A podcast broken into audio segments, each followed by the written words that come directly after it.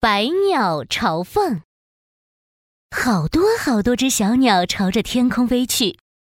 我们要去看凤凰喽！凤凰的生日要到了，我们一起去找凤凰吧。一只小鸟宝宝好奇的问道：“妈妈，什么是凤凰？”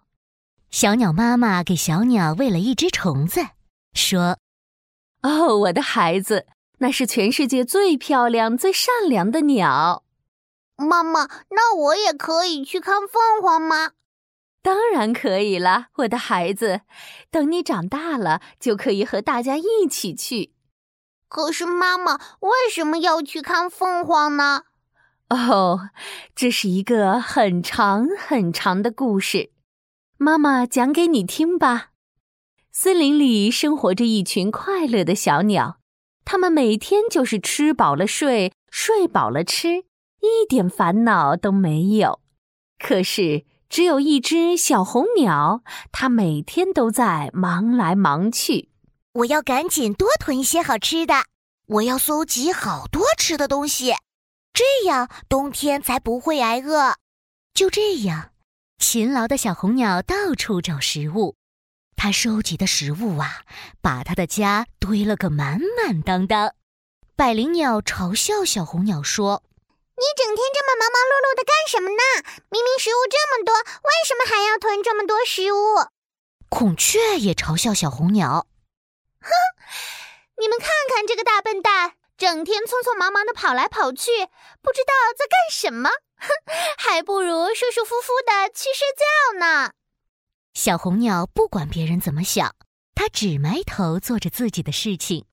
没过多久，整座森林都干旱了。食物越来越少，小鸟们饿得都飞不动了。啊，好饿呀！我的肚子都饿扁了。有没有吃的能给我吃一吃啊？这个时候，小红鸟飞到了大家面前。我收集了好多好多好吃的，大家一起来吃吧。真的吗？太好了！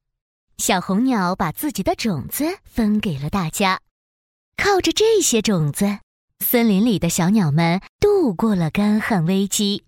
多亏了小红鸟，我们之前不应该嘲笑小红鸟，我们应该谢谢它。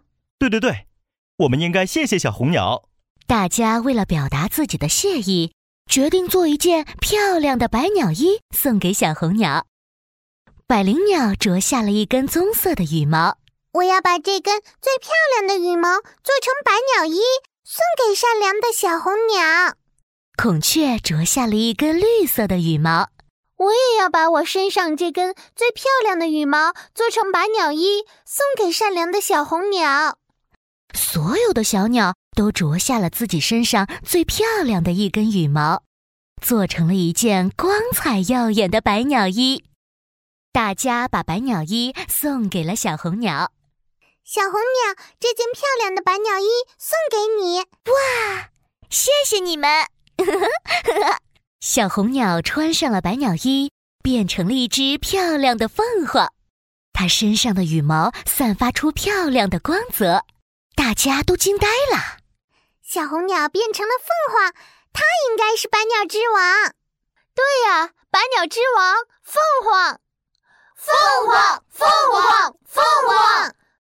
从此以后啊，凤凰就成了百鸟之王。每年凤凰生日的时候，四面八方的鸟儿都会飞来向凤凰表示祝贺。好啦，这就是百鸟朝凤的故事。百鸟朝凤的故事出自宋朝李方的《太平御览》。指的是小鸟们去见百鸟之王凤凰，现在用来比喻德高望重的人众望所归。